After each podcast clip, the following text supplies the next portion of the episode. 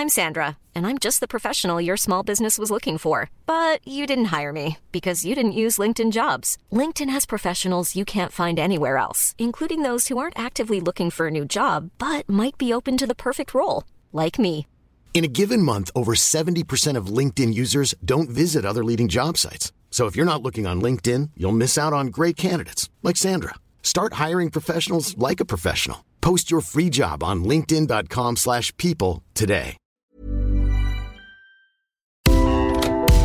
Le sponsor de cet épisode des couilles sur la table, c'est Ada Tech School, une formation pour devenir développeuse et développeur à la pédagogie alternative qui casse les codes et incite les femmes à coder. Et c'est important car les femmes sont encore largement sous-représentées dans le monde de la tech. Ada Tech School offre une formation unique de 21 mois, dont 12 en alternance, sans prérequis techniques ni académiques. Alors si vous souhaitez vous reconvertir dans un secteur très porteur, Ada Tech School vous attend. L'école est implantée à Paris, Lyon et Nantes. Il y a trois rentrées par an et la prochaine est le 27 mai. On nous dit qu'il reste quelques places. Ça vous intéresse? Vous pouvez postuler dès maintenant ou vous renseigner sur le site adatechschool.fr. Ada, A-D-A, Tech et School. Et en attendant, bon épisode Bonjour Virginie Despentes. Bonjour.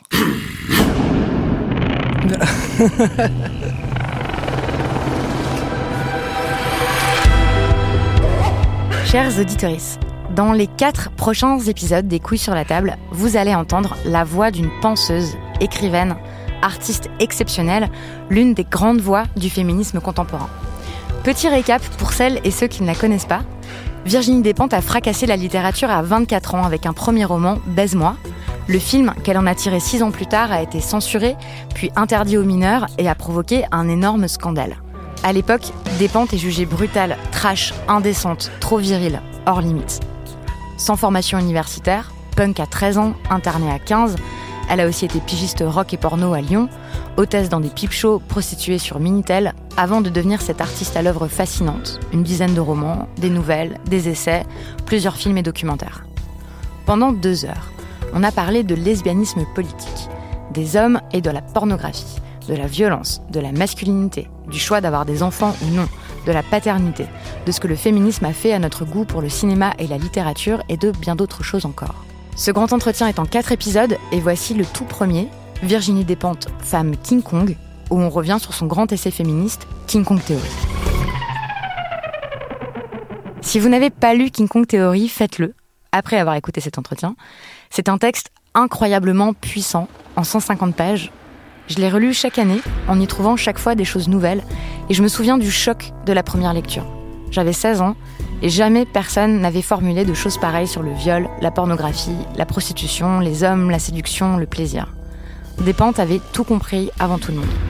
Ce livre a changé ma vie, et je peux encore en citer des passages par cœur, comme La virilité traditionnelle est une entreprise aussi mutilatrice que l'assignement à la féminité. Et finalement, en y repensant, je me dis que tout le projet des couilles sur la table, qui est de disséquer, d'analyser, d'examiner les masculinités contemporaines, bah, il a commencé à germer à l'instant où j'ai lu cette phrase. 13 ans plus tard, King Kong Theory a été vendu à 200 000 exemplaires en France, il est lu partout dans le monde, et il n'a rien perdu de sa radicalité.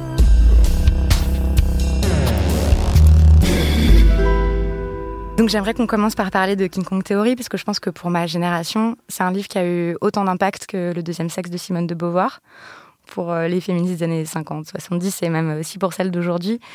Et donc 13 ans après sa publication, euh, j'aimerais qu'on discute de ces grands thèmes et des questions qu'il pose sur euh, la prostitution, la masculinité, le viol.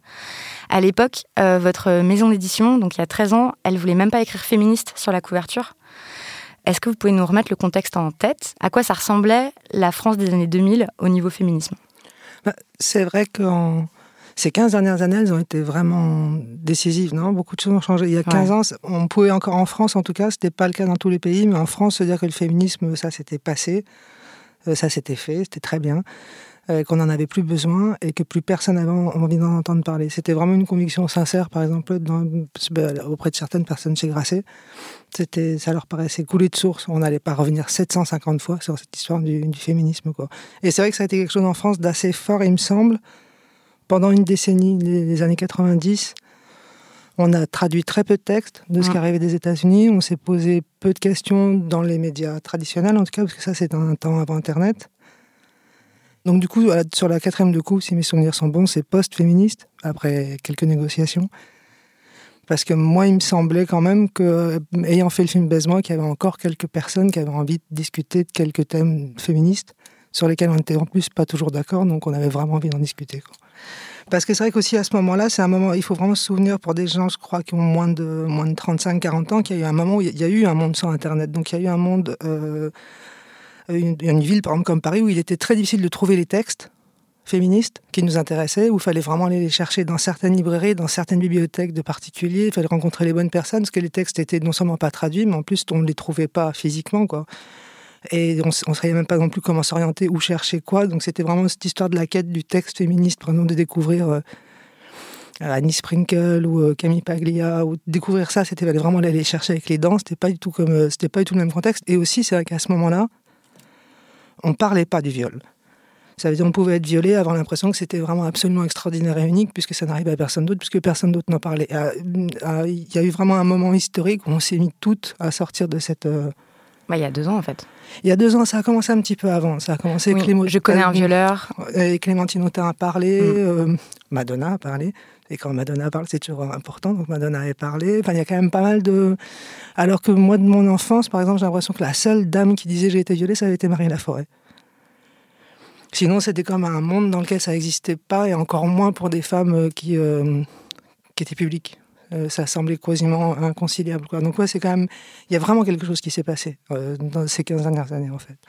Grâce à Internet, les textes sont mis à circuler. Si on s'intéresse au féminisme, on, trouve en tout cas tout ce qu'on veut. Euh, peut-être même trop de choses. À un moment donné, ça devient presque, c'est inverse, ça devient difficile de lire tout ce qui paraît, ce qui n'était vraiment pas le cas euh, il y a une quinzaine d'années. Et aussi grâce à Internet, et je crois grâce au féminisme donné, le féminisme finit par changer les gens de décennie après décennie, notamment les, sujets femmes, les sujets nés femmes, parce qu'elles se mettent, il y a des choses qui commencent à leur apparaître comme euh, normales ou anormales, et ça c'est très récent. Et c'est pas que seulement Internet, c'est aussi, il y a tout un, il y a ça- là ça fait quand même 4-5 décennies de travail féministe. Non de... Ouais. C'est très, très. On a l'impression vraiment que ça arrive par, euh, par, hum, par avancée super rapide. Et ensuite, on recule un peu. Mm. Mais il y a des espèces d'avancées hyper rapides. Et c'est vrai que c'est même surprenant pour quelqu'un. Moi, j'ai 50 ans. Euh, quand je lis les textes des jeunes femmes de 20 ans ici et ailleurs, il y a, il y a des choses qui, où je sens vraiment qu'il y a des choses qui n'étaient même pas. Cette façon de penser que euh, si ça me dérange, c'est aussi important de si ça te fait plaisir par rapport à un homme, c'est totalement nouveau. On n'avait jamais entendu parler d'un truc pareil. Quoi. Si, bah, si par exemple tu fais quelque chose en tant que mec qui moi me dérange, le fait que ça me dérange, ça compte d'un coup. Ça n'avait jamais compté avant. Ça a été comme la chute du mur, quoi. C'est du jour au lendemain quelque chose qui avait jamais été possible ou pensé. Du coup, évidemment que des jeunes femmes de 20 ans ont une attitude totalement différente dans leur façon de percevoir leur, euh, leur droit à dire qu'elles sont pas contentes et leur droit à dire qu'on va changer les choses jusqu'à ce qu'elles soient contentes. Vous êtes euh, assez en colère dans l'essai, ça se sent, vous le dites et tout. Est-ce que vous vous rappelez dans quel état d'esprit vous l'avez écrit, dans quel état vous étiez? À écrire, c'est angoissant. Même c'est angoissant à un niveau presque euh, non rationnel. C'est-à-dire euh, parler de son viol, à ce moment-là, c'est quelque chose qui m'a. J'en ai pas un souvenir. C'était pas un moment cool de ma vie. Euh, c'était vraiment comme euh, être un soldat. Et pareil pour la prostitution. Alors ça devrait être moins traumatique, mais quand même le fait de le dire, de l'écrire, de le... ça a été l'écriture était vraiment pas. Ah, Vous aviez peur qu'on vous tombe dessus, en fait, euh, direct quoi. en- en- au moment de la sortie, comme après Baise-moi Bah, ce qui a été très bizarre, c'est que ça n'avait pas été le cas. Parce que normalement, ça aurait dû, c'est- la- ce type d'ouvrage, euh, trouver son lectorat. Mais par rapport aux médias traditionnels, ça passait pas. Euh, et là, pour une raison que j'ai toujours pas décodée, euh, c'est passé. Et j'ai jamais compris pourquoi on m'avait pas euh, tapé dessus comme on tapait à chaque fois qu'une jeune femme publiait un texte qui parlait de sexe à ce moment-là. C'était quand même une raclée euh, générale. Et celui-ci, je sais pas pourquoi il est passé. Quoi. Je pense qu'il a, il y a eu un, un effet de surprise, je crois. Un effet Ouais, de, personne s'attendait à ça, c'est ça, Je, vois, pas, pas d'autre explication pour que ça soit passé aussi, euh, aussi facilement finalement, parce que la sortie été super euh, sereine pour le coup. Dans King Kong Theory, il y a toute une partie qui traite de la prostitution, parce que vous, vous racontez euh, comment, pendant une période de votre vie, vous vous êtes prostituée. Et votre position dans le livre, je crois qu'on ne l'entendait pas du tout non plus euh, à l'époque où c'est sorti, c'est mais en fait, euh, la prostitution, c'est pas un travail dégradant en soi. Et l'argument selon lequel les filles qui se prostituent le feraient pas si elles n'étaient pas obligées, c'est complètement bidon. Et vous dites, vous écrivez même comme si les pileuses de chez Yves Rocher étalaient de la cire ou perçaient des points noirs par pure vocation esthétique. Tu parles d'une rhétorique. Est-ce que votre position par rapport à la prostitution a changé 13 ans plus tard? Non. Mais déjà, pour revenir, à ce moment-là, on c'était pas visible ce féminisme euh, des travailleuses du sexe, mais il existait. Cabreria, par exemple, qui une association à Lyon, existait déjà. Il y avait déjà eu des mouvements de prostituées, justement, à Lyon. Et aux États-Unis, de la même façon, ils avaient déjà publié, discuté, ils faisaient déjà des festivals. En Hollande, ça se discutait. Il y, a quand même, il y avait déjà des travailleurs sexuels qui étaient organisés, qui discutaient, qui, Claire Catherine avait déjà écrit son livre, je crois, oui, quand j'ai vu. Mais c'était très difficile à visibiliser. Parce que ça intéressait personne, c'était un non-sujet, en fait.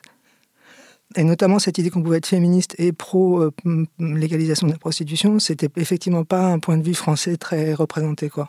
Moi, mon point de vue n'a pas changé au sens où j'ai l'impression qu'entre-temps, toutes les travailleuses sexuelles qui se mobilisent, se mobilisent toujours pour plus de droits à exercer leur travail dans de bonnes conditions et pas pour plus de pénalisation. Parce que j'imagine qu'il faudrait changer les choses euh, entièrement, c'est-à-dire qu'on ne vende plus notre temps de travail de la même façon pour, euh, pour renoncer euh, à ce qu'est la prostitution et aussi que les, effectivement que la sexualité dans son ensemble se transforme complètement pour que ça soit inadéquate. Sinon, il y aura toujours une prostitution et toute l'idée est de savoir comment elle se pratique et est-ce qu'on ne pourrait pas la sortir du, euh, de l'illégalité pour justement pour la transformer en quelque chose peut-être même aussi de plus joyeux. Ouais, et de moins. Euh, vous vous écrivez, c'est une façon de, rappeler aux hommes que leur sexualité est monstrueuse, hein, qu'elle fait des victimes, qu'elle détruit des vies, euh, car la sexualité masculine doit rester criminalisée, dangereuse, asociale et menaçante. Et si vous pensez que si la prostitution était légalisée, est-ce que la sexualité masculine n'apparaîtrait pas comme ça? Non, ça je ne le pense pas, mais je pense qu'ils pourraient, eux, aller voir des prostituées dans des conditions euh, meilleures pour eux aussi. C'est-à-dire quand on, si on est pour la prostitution, on est pour que les prostituées travaillent dans de meilleures conditions, mais évidemment on est aussi pour que le client soit euh, reçu dans de meilleures conditions. On, on se dit que c'est un travail qui a des techniques, euh, qui a des aptitudes, euh, qui sont diverses. Je crois que les qualités d'une prostituée peuvent être très diverses, mais ça existe. Euh, pouvoir le faire mieux qu'une autre, ça existe. On peut être meilleur écrivain qu'un autre ou meilleur prostituée qu'une autre. De la même façon, d'ailleurs, ça, changera des. Ça dépend des points de vue, mais il y a des gens qui sont plus doués pour le faire que d'autres. Et je pense que ça pourrait être valorisé. Je pense qu'il y a des filles qui sont vraiment qui pourraient être de grandes prostituées euh, et ça pourrait dire plusieurs choses différentes. Ça pourrait être des grandes dominatrices, ça pourrait être des grandes psychologues, ça pourrait être des grandes infirmières, mais ça pourrait être juste des grandes techniciennes du sexe. Et je pense que ça pourrait être reconnu. Non, parce que c'est pas. Il y a quelque chose autour de la sexualité de toute façon que je peux. Si je, si je l'avais décodé, je l'aurais déjà dit. Mm. Mais qui m'échappe, euh, plus le temps passe et plus m'échappe le. Effectivement, la criminalisation de la sexualité des hommes et la honte projetée sur la sexualité des femmes et où c'est difficile à comprendre le, euh, pourquoi est-ce qu'on est toutes les sociétés, on est tombé d'accord là-dessus, toutes hmm. celles qui sont encore, euh, encore debout, en tout cas, ça veut dire que toutes les autres ont été détruites par les plus violentes. Et les plus violentes, donc pour être au plus violent, apparemment, il faut être dans une, quelque chose de très très délicat par rapport au sexe. Oui, à la fois on en parle tout le temps et c'est valorisé et il n'y a aucun autre moyen que d'avoir une grande sexualité euh, euh, quand on est un homme et tout, c'est la pour les femmes aussi. obligatoire. Pour les femmes on est censé tous aimer le sexe, tous avoir besoin de sexe, tous s'épanouir dans le sexe. Mais en même temps, il n'y a, a, pas une autre discipline dans laquelle on demande tous de nous épanouir, absolument tous. Il y a, il y a des gens qui n'aiment pas manger, on les laisse tranquilles. Si tu n'aimes pas baiser, si tu ne trouves pas ton compte, il y a quand même quelque chose chez toi qui sera toujours un petit peu en dessous. Mais en même temps, si c'est trop, ça ira pas non plus. Donc c'est quand même, c'est quand même toujours une position dans laquelle de toute façon tu es inconfortable. Vous avez vécu en Espagne plusieurs années? En Espagne, il n'y a pas de criminalisation de la prostitution. C'est pas, enfin, le proxénétisme est pénalisé, mais il y a quand même, il y a, des bordels, euh, il y a. Euh, et est-ce que d'observer ça, est-ce que vous trouvez que ça fonctionne bien en Espagne ou en tout cas mieux qu'en France? Bah, Je trouve que ça fonctionne mieux déjà parce que les partenaires peuvent travailler avec les prostituées comme ils le veulent, aussi parce qu'on voit des, euh, effectivement des appartements bordels qui sont autogérés, qui sont bien autogérés, que ça reste quand même un travail, et c'est l'intérêt de ce travail, euh, bien payé par rapport aux autres. Évidemment, c'est toujours quelque chose qu'on fait pour l'argent, mais comme le travail en général, c'est rarement être dans mon cas et gagner sa vie de quelque chose qui te plaît. C'est rarissime en fait. Je mm. pense en pourcentage, on ne doit pas être 1% à le faire.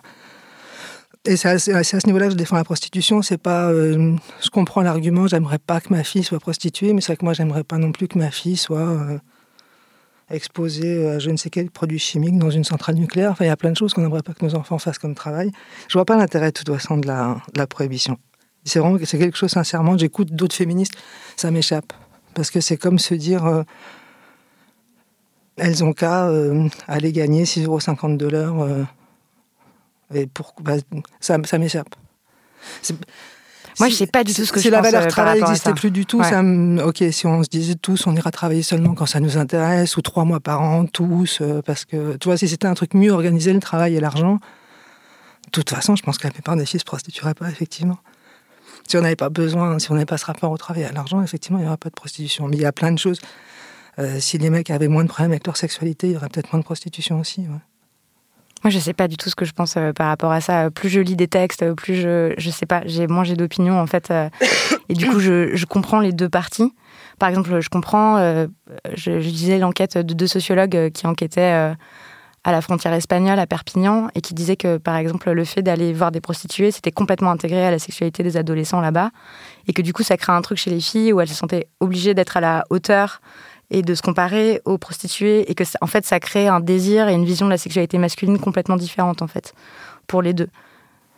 Ou ça la conforte dans ce qu'elle a déjà de conservateur et de prédateur. Quoi. Mm. Pas ça la révèle parce que c'est quand même c'est une construction. Enfin, je veux dire, ça révèle une construction parce que je pense pas que les gens naissent avec l'idée qu'ils vont aller au pute et, euh, casser les couilles à tout le monde.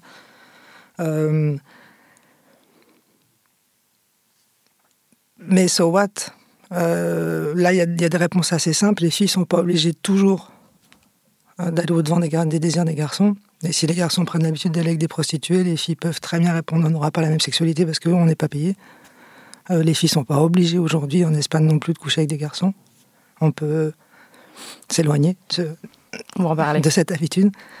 Et ensuite, surtout, on peut avoir un dialogue, c'est-à-dire les garçons peuvent prendre une habitude et ensuite, à un moment donné, peut-être que les garçons pourraient s'éduquer aussi, petit à petit. Et par exemple, comprendre que je ne sais pas comment ça se passe leur sexualité, ça a l'air d'être un bordel. Euh, c'est vraiment le continent noir, cette histoire, on comprend rien. En fait, le vrai continent noir, c'est vraiment la sexualité masculine. on a l'impression que c'est. Euh, on ne sait même pas, il y a un truc qui leur arrive, ça a l'air d'être euh, entre le loup-garou, le vampire, on ne sait plus comment penser. Mais peut-être qu'eux aussi, pour essayer de faire un peu la lumière sur ce qui leur arrive, à tous les niveaux, pour peut-être un peu être capable d'aller voir des putes et de savoir que ta copine qui est gratuite, tu peux pas lui faire la même chose et tu c'est même pas logique d'avoir envie de la traiter de la même façon. Non, parce qu'il y a un service payant et un service gratuit. Alors ça, c'est pas le même, c'est pas le même service, non. Dans King Kong Theory, il est aussi ce que vous avez dit au début, il est beaucoup question du viol et c'était un des premiers textes en fait euh, à en parler. Vous vous dites que vous avez toujours euh, trouvé refuge euh, dans la littérature. Il y avait de la littérature sur l'hôpital psychiatrique, euh, sur euh, la prison, sur la violence, etc. Mais il n'y avait rien sur le viol. Et vous faites euh, cette réflexion, vous dites qu'une fois que vous avez publié Baise-moi, il y a plein de femmes qui sont venues vous voir encore et encore et encore pour dire j'ai été violée dans telle circonstance, à tel moment, et vous écrivez comment ça se fait qu'on n'entende jamais la partie adverse des mecs qui disent bah oui, j'ai violé une telle, tel jour, dans, dans telle circonstance? Moi, j'ai reposé la question dans le podcast et depuis, j'ai reçu plein de témoignages de mecs euh, qui expliquaient euh, comment ils avaient violé, pourquoi, etc. Et je suis complètement perplexe en fait euh, face à ces témoignages-là. Je me demande si, je me demande ce qu'il y a à comprendre, ce qu'il y a à entendre. je me demande si vous, depuis que vous avez écrit ça, vous avez aussi reçu des paroles d'hommes qui ont violé. Et quelle attitude vous aviez par rapport à ça? Jamais. Jamais? Non, mais jamais. Parce que ça, en plus, ça, j'explique sur Baise-moi, parce que c'est vrai que Baise-moi, le roman s'ouvre presque, page 30, quelque chose comme ça, sur un viol hyper brutal, et c'est ce qui explique que, parce que les femmes étaient pas. C'est pas parce que ça s'appelait Baise-moi qu'elles venaient me voir, quoi. Et après, j'ai écrit King Kong Theory. Donc là, c'est devenu, euh, euh, pendant un moment, je suis devenu, même encore aujourd'hui, presque un centre de, de recueil de témoignages de femmes violées de plein de façons différentes, quoi. C'est comme un. Euh, mais j'ai jamais vu un mec qui me dise. j'ai violé. J'ai violé de telle façon ou de telle façon, où j'étais content, pas content, j'ai compris, j'ai compris qu'après, jamais, un, un mois, personne, jamais, jamais, jamais un mec est venu me le dire. Et je crois qu'aussi, et ça me surprend qu'il y ait beaucoup de mecs qui aient appelé, je trouve ça vachement bien, parce que moi, la peur que j'ai, j'ai l'impression que souvent les mecs comprennent réellement pas. Moi, je pense qu'ils Mais si, très bien. sont capables de témoigner, ils comprennent très bien et qu'on devrait pouvoir commencer à en parler avec eux. Ça, c'est intéressant. Quoi. Mais justement, je me demande qu'est-ce qu'on en fait en fait? Une fois que, en fait, on sait qu'ils se rendent compte. Est-ce que, par exemple, vous, vous pensez qu'un homme peut violer sans s'en rendre compte? Ah oui. Ah oui? Bah, Les hommes de ma génération et les hommes plus vieux ont été éduqués de telle façon que vraiment ça comptait pas ce que pensaient les femmes. Ils baisaient tout seuls. En gros, ils baisaient avec des corps, mais de gens qui n'étaient pas vraiment là. Donc ça leur, il y avait quelque chose sur le consentement féminin qui leur échappait complètement, c'est vrai. Il y avait toute une culture qui leur disait faut toujours un peu les forcer quand elles disent non, c'est oui. C'était vraiment, il y avait une vraie, il y a, vraiment eu Hollywood là-dessus a vraiment fait un vrai travail de fond. Il y avait toute une culture aussi où le, désir masculin, il fallait toujours l'accueillir avec, euh, avec joie, avec euh, oh, une érection, c'est formidable. On pouvait pas la montrer, mais il fallait toujours la célébrer parce qu'à chaque fois, c'était comme la preuve, je sais pas, de sa vitalité. Et on s'en foutait de à travers quel corps elle allait passer, dans, dans quelles circonstances. Et donc, ouais, je pense qu'il y a plein de mecs qui aujourd'hui sont sincèrement super surpris des problèmes qu'ils ont parce que sincèrement, ils ont fait leur vie. Euh, normalement, au vu et su de tous, tout se passait bien. Au contraire, ils étaient plutôt célébrés pour cette, vigueur. cette vigueur, ouais. Et sincèrement, par exemple, quand. Euh, je pense que la surprise des gens autour de Strauss-Kahn quand il est tombé, elle était sincère. Ils savaient très bien ce qui était. Enfin, tu vois, après, on a compris petit à petit, on savait très bien qui c'était, mais c'était simplement, c'était tellement normal d'être. Euh, bah, d'être vigoureux, quoi, d'être vigoureux, d'être viril, quoi, d'être un mec. Hein. Et c'est du coup, oui, je pense qu'il y a plein de mecs qui ont pu faire des trucs et qui, sincèrement, seraient surpris de savoir que 20 ans après, la fille pense encore et qu'elle a envie de vomir. Euh, je pense que ce qui se passe aussi, c'est que maintenant, ils ont appris que peut-être ça avait un intérêt de se préoccuper de cette femme brisée. C'est quelque chose, vraiment, c'est quelque chose qui n'existait pas avant. Il y avait les hommes, les sujets actifs, importants, c'était les hommes, et il y avait nous autour. Et nous, bon. Ce qu'on ressentait, ce qu'on voulait. C'était vraiment pas important, ça l'était réellement pas. La seule chose qui était importante pour eux, pas nous, c'est qu'on se teste pour pas perdre euh, euh, la réputation, quoi, en fait. Mais sinon, franchement, ils s'en foutaient. Donc oui, ça, ça peut les sûrement, au sens, ils ne se sont même pas posé la question, ouais. Hmm. ça, je le crois. Après, euh, à chaque fois, ils peuvent pas s'imaginer ça. Mais il y en a plein. Hein. je pense, franchement, ce qu'ils ont fait, c'est pas un viol, je le crois. Et je pense qu'on peut faire quelque chose. Déjà, si on parle avec les gens euh, très jeunes, euh, je pense qu'il y a plein de garçons qui n'ont pas envie d'être des. Des prédateurs, des agresseurs, des violeurs. Ouais, des, des, gros connards. c'est de la même façon qu'on. ça veut pas dire que tu y arrives. Moi, en tant que meuf blanche, j'ai pas envie d'être une connasse. Ça veut pas dire que je vais y arriver à chaque fois, parce que de toute façon, c'est ce que je suis et je trimballe tout ce que j'ai à trimballer. Mais si tu me demandes, euh, euh, je veux bien prendre cinq minutes pour réfléchir, essayer de pas être une connasse. Je pense qu'il y a plein de mecs qui sont exactement dans le même genre de position en tant que mec. Ils ont pas. À la fin de la journée, ils ont pas envie de se dire j'ai été un gros connard euh, qui a usurpé de ma force à chaque fois que j'en ai eu l'occasion. Non, je crois. Donc, Mais oui, c'est tout le problème euh, du privilège en fait. C'est euh, est-ce qu'on a envie de le reconnaître? Est-ce qu'on peut s'en débarrasser? Ou alors est-ce qu'on préfère être euh, dans le déni et donc nier qu'on a ce privilège-là et pas y réfléchir? Ou est-ce qu'on a envie d'y réfléchir? Ou est-ce qu'on est content d'être alerté? Est-ce qu'on a, est qu'on est, est qu'on a envie d'aller vers quelque chose qui serait mieux, qui nous paraîtrait mieux, juste, juste pour à la fin de l'exercice se dire d'essayer d'être mieux, quoi, d'avancer? Et est-ce que ça changerait quelque chose, je pense, d'essayer de discuter avec des garçons de 11-12 euh, ans de ce que va être leur sexualité, oui, je pense que ça pourrait changer, on ne l'a jamais fait. Euh, mais même ne serait-ce que pour essayer de voir, est-ce qu'il y a moyen de que ça se passe bien, même. Toi qu'il soit. mais même le fait, de toute façon, j'imagine deux jeunes garçons aujourd'hui, euh, un garçon qui a 16 ans, aussi crétin soit-il, ne peut pas être exactement dans la même ignorance et crétinerie qu'un garçon qui avait 16 ans quand, dans les années 80. Parce que quand même, il a été alarmé plein de fois sur plein de choses. Alors que dans les années 80, franchement, on leur disait rien sur rien. C'était vas-y mon gars. Baise autant que tu veux, le plus vite possible. Ouais, et si elle court pas assez vite, attrape-la. Enfin, il y avait vraiment, c'était toute une culture euh, paillarde, on disait. Et paillarde, c'est vraiment la culture du viol en vérité. Ça passait pas du tout. C'était pas une fête qu'on allait faire tout ensemble, c'était une fête qui passait sur nous, quoi. Euh, femmes, là, je parle. À l'inverse, on n'a jamais non plus appris aux filles à se défendre. Là, on se dit, bon, on peut éduquer les garçons, on peut moi, tout cet été-là, j'ai écrit ce, livre, euh, Des couilles sur la table. Et donc, j'ai passé vachement de temps à réfléchir à ces violences sexuelles, à comment on peut les éviter, etc. Et, puis, il y avait des moments vraiment de complet découragement. Je me disais, mais est-ce que vraiment c'est ça le problème? Est-ce que c'est qu'on n'a pas fait assez de pédagogie? Est-ce que c'est parce qu'on n'a pas assez expliqué? Et à chaque fois, il y avait cette phrase de King Kong Theory qui me revenait, qui était, mais en fait, le jour où les mecs auront peur de se faire déchiqueter la bite à coups de cutter, peut-être que subitement, ils comprendront beaucoup mieux ce que nous on veut dire, quoi. Vous pensez toujours ça Ah ben j'en suis sûre. Je, ne suis pas sûre que ce soit la seule solution, mais je suis sûre et certaine que s'ils prennent des trempes régulièrement, ils apprendront euh, la prudence. Non, parce qu'il y a plein de choses qu'ils font pas, euh, aussi euh, impulsifs soient-ils, aussi régis par les hormones soient-ils, il y a plein de choses qu'ils arrivent très bien à ne pas faire. Hein. Donc ça, ils doivent réussir aussi. Après, ce que je pense aussi, c'est qu'à un moment donné, c'est avec l'âge, quoi, c'est à un moment donné, la balle est plus dans notre camp. Nous, on, c'est pas qu'on nous a pas appris à, à pas nous défendre, c'est qu'on nous a appris à être toujours vulnérables.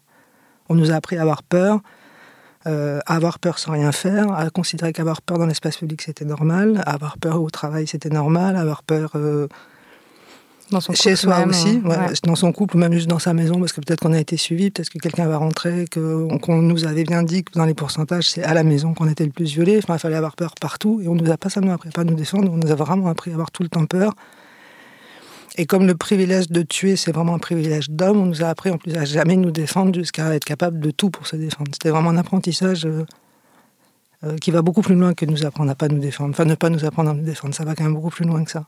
Et donc ça aussi, oui, ça peut être changé. Vous, vous avez appris à vous défendre Mais aussi, à un moment donné, on, en a marre de tout le temps être celle qui... Euh, idéalement, il faudrait ne pas avoir à répondre à l'agression aussi souvent que l'agression existe, ok, mais qu'elle soit aussi répétée, aussi quotidienne, aussi centrale, aussi obsessive de, euh, de, la part d'une partie de la population masculine, ça, ça doit pouvoir être changé.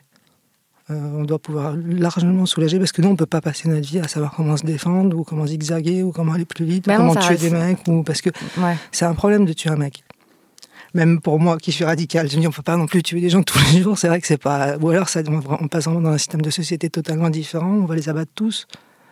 Donc, donc, le donc faut, faut, faut, solutionner le problème à un autre niveau que nous, comment on se défend. Parce que sinon, nous, comment on se défend, c'est ça, à un moment donné, qu'on les tue tous. Et c'est oui. ça pose des problèmes. Ça pose des problèmes. faut dire ce qui est. Mais donc, vous, vous, vous avez appris à vous défendre, vous, avez appris à vous battre et tout? Moi, je sais me battre, mais par exemple, dans la circonstance du viol, c'est ce que je raconte dans le mm. livre, c'est peut-être un des trucs les plus pénibles à raconter. Euh, j'ai eu l'impression d'être ramené à un autre, à un autre état de victime absolue, et je ne me suis pas défendue du tout. Et ça a été une surprise pour moi, parce qu'en plus j'étais vraiment une brute étant petite.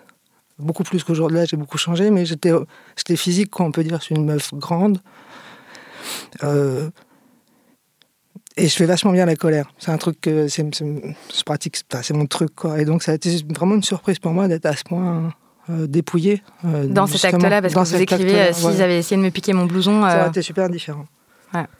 Et même dans des trucs de violence, c'était pas un truc qui me dérangeait du tout, la violence. Mais là, cette violence-là, c'est comme si elle m'avait ramené à un point très particulier. C'est vrai que ça, ça m'a euh, sidéré sur le coup, mais même après, dans...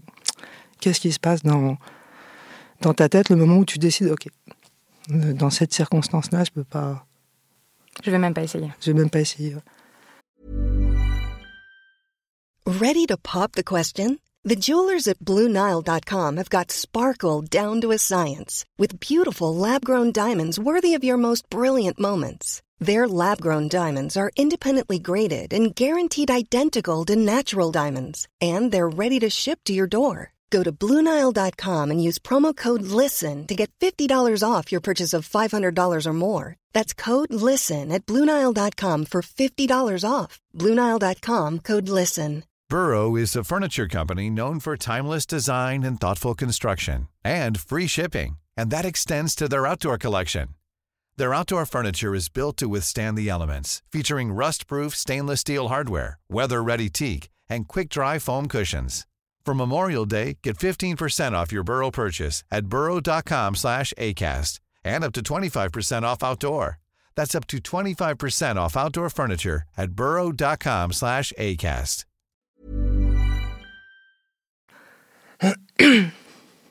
Mais après, dans la rue, je me défends pas mieux que n'importe qui. C'est-à-dire qu'il y a des jours, parce qu'il y a des, même, même à 50 ans, tu continues à être euh, à, à, à 50 ans, euh, invectivé très régulièrement dans la rue sur comment tu es habillé, sur des choses de, toi. Quoi. Et il y a des jours où je réponds bien, euh, il y a des jours où je réponds violemment, il y a des jours où j'ai de l'humour, puis il y a des jours où tu es comme une conne. et ça, je pense que c'est pas une question de force. N'importe qui euh, il y a des jours, non. Il y a des jours, non, là, je sais pas quoi dire, ou je suis pas en forme, ou tu me fais peur, ou toi, il y a. C'est-à-dire, il y a absolument. Je pense, pense pas qu'il y ait une technique infaillible. Il y a des gens qui sont plus grandes que d'autres, puis il y a des meilleures journées que d'autres, il y a des agresseurs moins doués que d'autres, donc ça, ça te permet de prendre dessus plus facilement, mais Euh, dans la rue, régulièrement, je me sens conne encore aujourd'hui. Maintenant, j'ai pas une technique imparable de d'essence dépente à tout. Parce que de toute façon, si on te casse des couilles, justement, très régulièrement, il y a toujours des moments où tu te sentiras pas bien. C'est normal. C'est pas. Aussi parce que c'est hyper pénible d'être en colère sans arrêt et tout, de se Bah, battre tout le temps contre tout le monde. euh. T'en peux plus, quoi. Puis il y a des jours, t'es pas bien. Non, il y a des jours, t'as pas la bonne réaction, il y a des jours, t'as pas la bonne réponse, il y a des jours, ça te touche, il y a des jours, euh, c'est comme ça. Idéalement, là encore, c'est pas tellement dans, la- dans ma réponse c'est que moi, ça ne m'arrive pratiquement jamais de parler à un mec dans la rue quand je suis avec mes copines pour lui dire quelque chose sur son pantalon, la taille de son cul, l'âge qu'il a, euh, ce que je pense de comment il marche. euh, Ça me vient. Je le fais pas. Donc j'imagine que ça pourrait être réciproque et qu'il trouve pas normal de voir une de 50 balais passer pour lui dire ce qu'il pense de son jean, euh, ses cheveux ou ses seins ou ce- euh, elle n'a pas de soutien-gorge et que tu dises en pensant ce que tu veux mais me le dis pas quoi. Non, c'est ce que je fais moi dans la rue quand tu passes, je te parle pas de ton short. Tu donc ça doit être possible aussi à un moment donné quand même. Moi, je crois que ça doit être possible. Plus les femmes, on, on aura l'impression et on donnera pas l'impression, mais bien le- on se comportera comme des gens euh, entiers. euh, plus on sera traité comme tel. Et c'est pour ça que je pense que c'est vraiment important MeToo. Parce que plus ça fera reculer cette espèce de principe de c'est votre rue et on est autorisé à circuler un petit peu dedans euh, sous vos colibés. C'est notre rue à tous et tu Et notre droit de passage, euh, c'est vos remarques et vos regards. Et... Exact. Il y a une question qui euh, revient encore et encore euh, dans les questions que m'envoient les auditorices. C'est en gros, euh, qu'est-ce qu'on fait de ces fantasmes de domination sexuelle?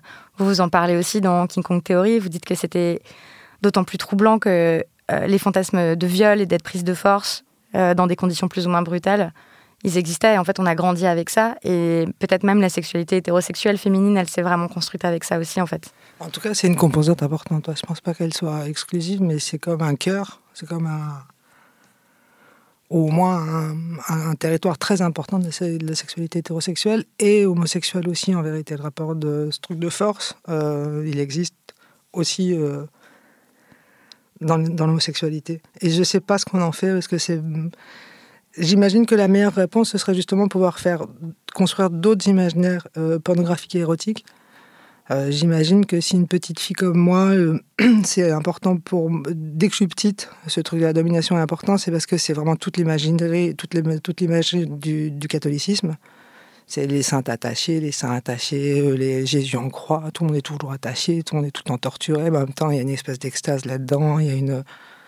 Et après, c'est Angélique euh, Marquise des Anges. Marquise Moi des aussi, j'ai Anges. vachement regardé Angélique Marquise des Anges et elle est jamais d'accord au début. Et elle est toujours d'accord. Et on était petites. Enfin, moi, pareil, je me Mm. j'ai vu petite, j'ai vu petite. Et j'imagine que si on construit d'autres. euh, on n'est pas obligé d'en finir complètement avec cela, mais si on y adjoint d'autres. Euh, et c'est pour ça que moi, je crois qu'il faut construire une pornographie différente. Un imaginaire érotique en général différent. Euh, je crois que ça existe. Il n'y a pas une seule façon de. de, de- de faire, pas, pas faire l'amour au sens romantique, mais de faire le sexe. Et donc, on doit pouvoir. euh, inventer des, des sexualités, des, des représentations de la sexualité qui soient dissédantes et qui nous permettent d'avoir pas que cet imaginaire-là. Parce que, que cet ce imaginaire, il est vachement excitant, je l'aime bien, je veux bien l'assumer, mais c'est vrai qu'après, toute une vie avec ça, là, je te dis, j'ai 50 ans, c'est long. Moment, tu dis, j'aimerais bien à un moment donné avoir euh, d'autres idées, quoi, de- d'être enrichi de. Et je le crois, non, c'est pour ça, à part être pro-prostitution, je suis vraiment farouchement convaincu qu'on devrait faire de la pornographie euh, euh, comme on fait des westerns et des films d'horreur, avec de l'argent, avec des moyens, avec, euh, et qui, on, qui on aurait vraiment y gagné. Moi, j'aimerais vraiment euh, voir le Catherine Bigelow pornographique euh, avant de mourir. Quoi. Oui, mais en même temps, vous avez écrit que faire du porno en faisant l'économie de la contrainte, c'était comme faire du patinage sans les lames sous les chaussures. Bon courage. hein. Là, de quelle contrainte Je me souviens pourquoi j'ai dit ça. C'est dans le, tout le chapitre euh, sur le porno. Vous dites que le porno est essentiellement basé là-dessus. Euh, Sur la contrainte? Sur la contrainte. Et qu'en même temps, essayer d'en faire sans ça, bon, est-ce que c'est possible Eh ben, Aujourd'hui, là-dessus, je suis plus d'accord. Alors, je pense Mm. qu'on doit pouvoir essayer autre chose. On doit pouvoir essayer, notamment, euh, là, je pense pour les, les petits enfants qui regardent beaucoup de pornographie maintenant, ils ont vraiment, ils auraient beaucoup à gagner, je crois, une, Je sais pas, une autre pornographie, quelque chose d'un peu plus joyeux, non? Ou plus fantaisiste Ou plus tendre, ou plus... Plus tendre, ou plus fantaisiste, ou plus foufou, ou plus, euh, ou moins hétéro aussi quand même. Hmm. Parce qu'il n'y a pas, même s'il y a la contrainte euh, dans l'homosexualité, je le disais, en fait, quand tu quand en es témoin, c'est pas exactement la même chose. Parce que ça répète pas exactement ou ça contredit pas exactement les mêmes clichés. Mais aussi, ouais, aussi des, fois de la domination soft pour les enfants, ce serait bien aussi. Enfin, je trouve que la pornographie, c'est probablement un des trucs qu'on a le plus à. Parce que. Mais ce truc du sexe, je te dis, si j'avais décodé le truc, si j'ai craqué le truc, je, le dirais tout de suite. Mais là, pour l'instant, je ne comprends pas pourquoi c'est aussi. euh, agressif et je crois pas du tout à toutes les conneries, ouais, la préhistoire, les cavernes, machin, tout ça. Ouais, les hormones et tout, c'est clair. ouais. bullshit absolu.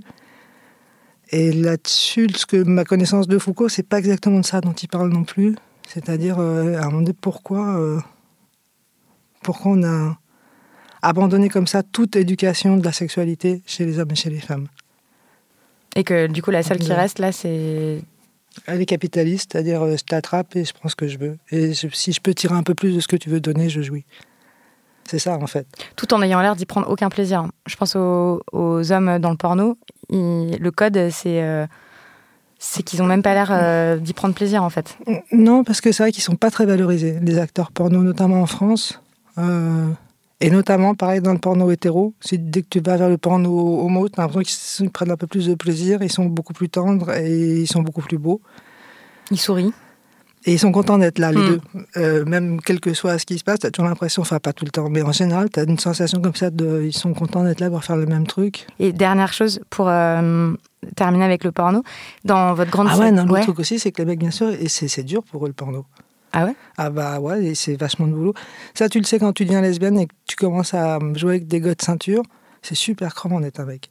S'il y a un physique. truc où je reconnais euh, aux hommes que j'ai compris quelque chose en devenant lesbienne sur les mecs, c'est putain, ils ont plus de boulot que nous pendant. C'est physique, ouais. Donc euh, j'imagine bien qu'au bout d'une heure, tu rigoles pas encore.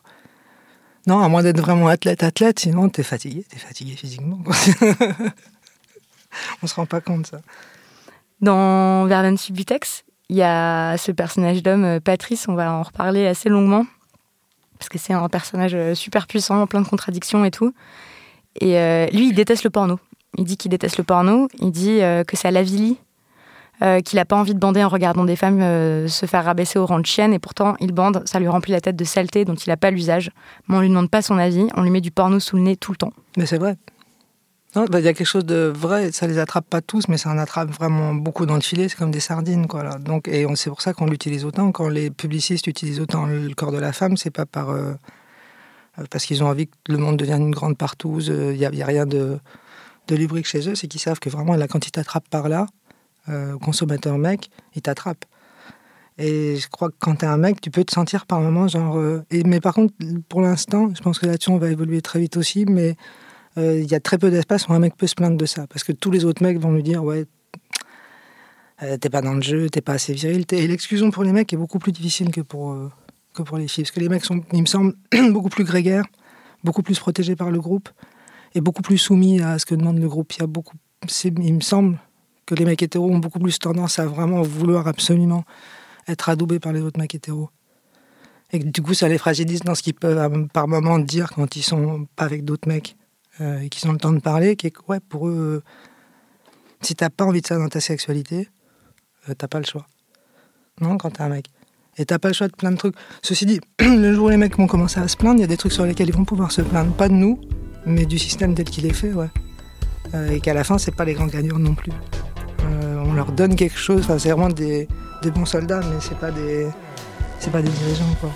Et ils ont pas intérêt plus que nous à plein de choses, et notamment, effectivement, bah, si t'es un mec et que t'as pas envie de ce genre de sexualité, t'as pas le choix. Et en plus, t'es obligé d'aimer ça. Surtout si t'es pas pédé. Si t'es pédé, t'as encore toute une autre euh, possibilité. Parce que t'es sorti du. du rang des mecs normaux.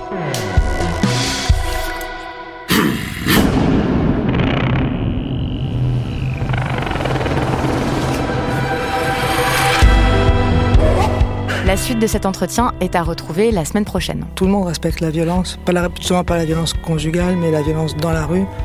Tout le monde la respecte. Il n'y a que ça qui fait qu'on te prend au sérieux. Euh, si les gilets jaunes cassent pas tout, euh, c'est pas les gilets jaunes. On les écoute pas quoi. Enfin, je veux dire, faut vraiment. Sinon, c'est des Catalans. Les Catalans, tout le monde s'en fout de leur, euh, de leur combat. Il est pacifiste. Toi, il y a personne. Et du coup, tout le monde pas- s'en fout. Tout le monde s'en fout. Vous venez de l'entendre, il sera question de violence et de colère, celle qu'on laisse exploser, qu'on subit ou qu'on contient, et des personnages masculins dans les romans de Virginie Despentes. Cet entretien a été enregistré le 29 août 2019 dans le studio Virginie Despentes de Binge Audio. Les couilles sur la table est un podcast de Binge Audio. Merci à Quentin Bresson pour la réalisation. Si ce que vous avez entendu vous interpelle, vous dérange, vous a ému, s'il vous plaît, parlez-en autour de vous. Et vous pouvez toujours m'écrire à l'adresse les couilles sur la table.